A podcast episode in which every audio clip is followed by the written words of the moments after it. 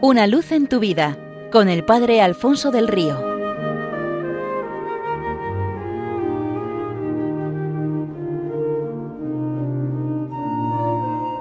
Un cordial saludo para todos los oyentes de Radio María desde el Seminario Diocesano de Getafe. Dos testimonios verídicos de dos mujeres a quienes tocó vivir momentos extremadamente difíciles en el siglo pasado ilustran hoy nuestra Pascua, mostrándonos que el amor de Jesucristo ha sido más fuerte que todo el mal del mundo venciéndolo y de que derramado este amor en nuestros corazones con el Espíritu Santo que Él nos da, los hombres podemos amar con su misma intensidad. Pascua es pues pasar de tener un corazón pequeño cerrado, duro, frío, a un amor tan grande como el que el Señor nos ha mostrado en las celebraciones de estos días. En primer lugar cuentan que durante los años de una cruenta guerra por la década de los treinta del siglo pasado, dos bandos enemigos luchaban por alzarse con el poder, conquistando y perdiendo terreno en el curso de la misma. Un pequeño pueblo defendido por uno de los ejércitos acabó cayendo en manos del otro y comenzaron las represalias. En él vivía una joven madre con sus hijos de cuatro y cinco años que desde aquel instante pasaba a correr un peligro de muerte tremendo porque su marido pertenecía al bando contrario al que ahora ocupaba el pueblo. Escondida en su casa con los niños, la joven madre esperaba el momento oportuno para huir con ellos. Pero esa misma tarde la vecina de la casa de al lado, Natalia, una joven de su misma edad, de poco más de veinte años, llamó a su puerta y le preguntó si ella era la persona que estaban buscando tan afanosamente los militares por todo el pueblo casa a casa. La joven madre se lo confirmó. Natalia le advirtió que vendrían a prenderla esa misma tarde para matarla y dar así un escarmiento a los partidarios del otro bando. Muy nerviosa le dijo Debes de huir inmediatamente de aquí. La madre miró a los niños y dijo ¿Y cómo podría hacerlo? Aunque lográsemos salir del pueblo al ver que nos hemos fugado, no pararían hasta encontrarnos.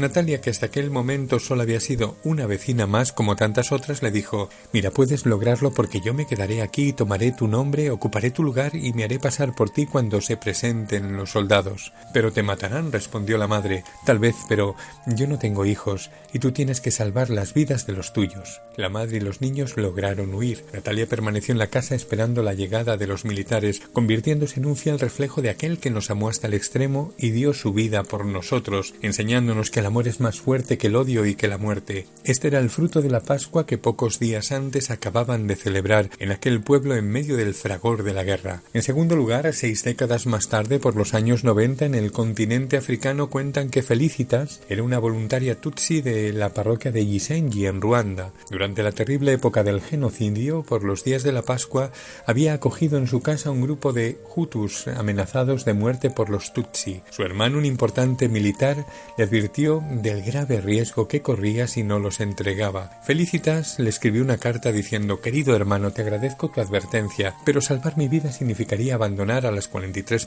personas de las que me he hecho responsable. Elijo correr su misma suerte.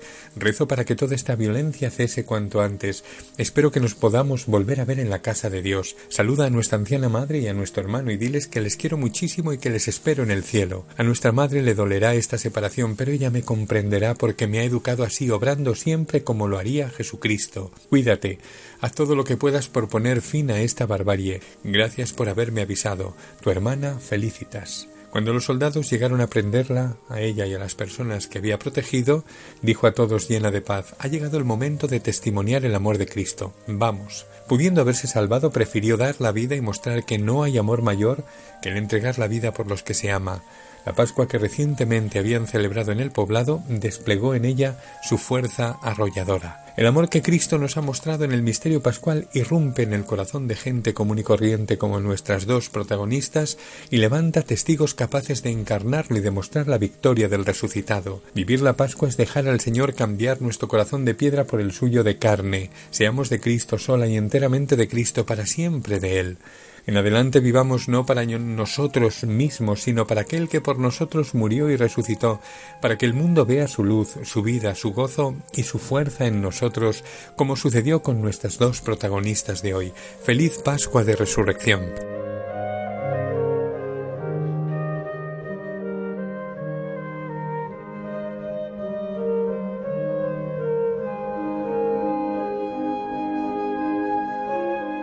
Una luz en tu vida con el Padre Alfonso del Río.